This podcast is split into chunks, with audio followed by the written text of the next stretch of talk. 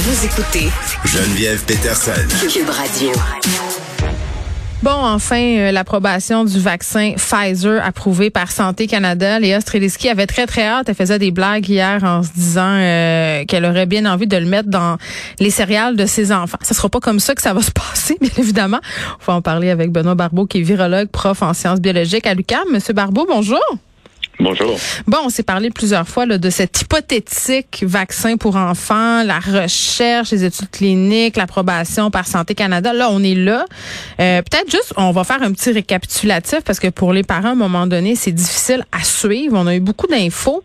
Euh, ce vaccin-là, là, euh, est-ce qu'il est différent de celui qui a été administré aux adultes?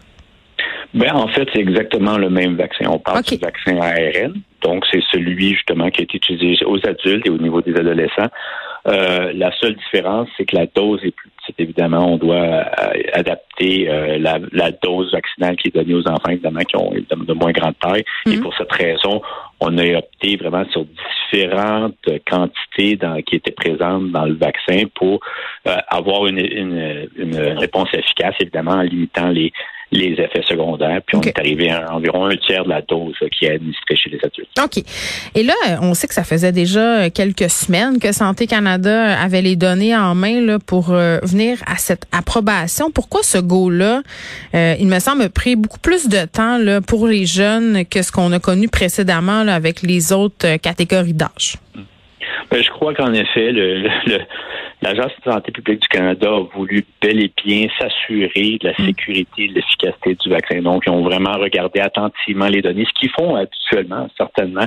Mais euh, il, est certain quand même que le vaccin, ou plutôt les phases cliniques qui avaient été entamées, qui avaient été réalisées pour les jeunes de 5 à 11 ans, euh, eh bien, euh, étaient sur une cohorte qui était plus petite. Donc, on avait, évidemment, on n'avait pas de résultats en termes de protection proprement dite contre euh, les développements de la COVID-19, puisque vraiment, on a vraiment été en regardant quelle était la réponse chez les enfants en Mhm. termes de production d'anticorps.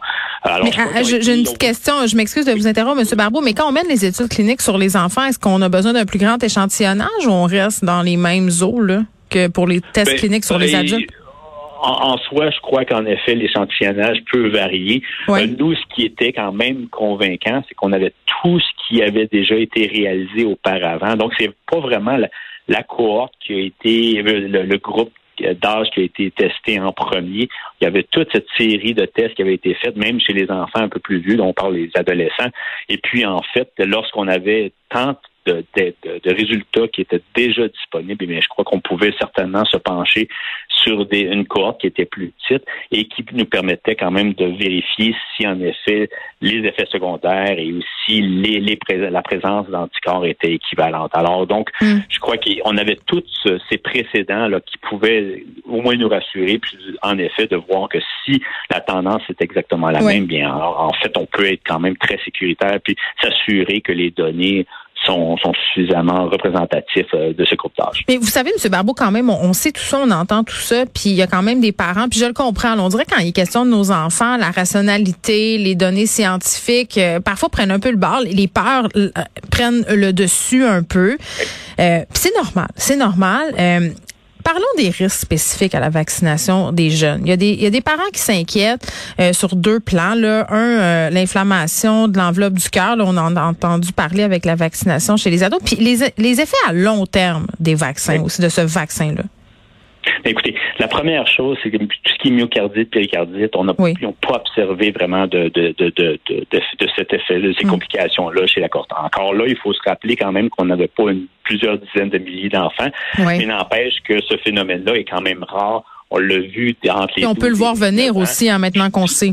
Exactement. Et l'autre chose aussi, c'est soignable, puis donc on a les traitements nécessaires. C'est sûr qu'on ne veut absolument pas que, si ça avait été une fréquence trop élevée, là, qui, est- qui est exagérée, bien c'est certain qu'il aurait fallu vraiment euh, arrêter tout de suite justement la, la possibilité d'offrir ce vaccin-là aux enfants. Mais avec le nombre qui a été euh, et, et- et qui ont été encadrés dans cette phase clinique 3, on a, vu- on a vu aucune, euh, aucun euh, effet, aucune démonstration d'une inflammation qui était au-delà vraiment de la Mm. fréquence déjà.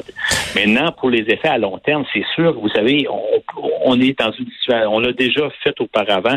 C'est sûr qu'on peut jamais, mais jamais euh, dire à toute euh, en, toute euh, vraisemblance qu'il n'y aura jamais un effet, qu'on aura un effet secondaire à long terme, qu'on aura échappé. Mais sauf ce qui est important de comprendre, c'est quand mm. ça fait depuis au, presque un an que la campagne vaccinale a été débutée. Ça va bien.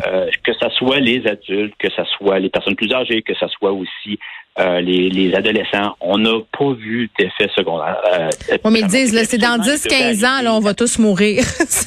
Ben, c'est ça. Mais c'est parce que vous savez, euh, il y a des vaccins. et lorsque il y a des vaccins qui ont été distribués, comme par exemple celui contre le, papillome, le virus papillome humain, on n'a pas attendu 15 ans avant de. non, mais vous savez tout ce que ça a fait comme tollé aussi avec des études qui sont sorties par la, suite. Puis là, les gens retiennent ça. Puis même si finalement c'est sécuritaire, on dirait qu'on retient juste l'information qui faisait peur.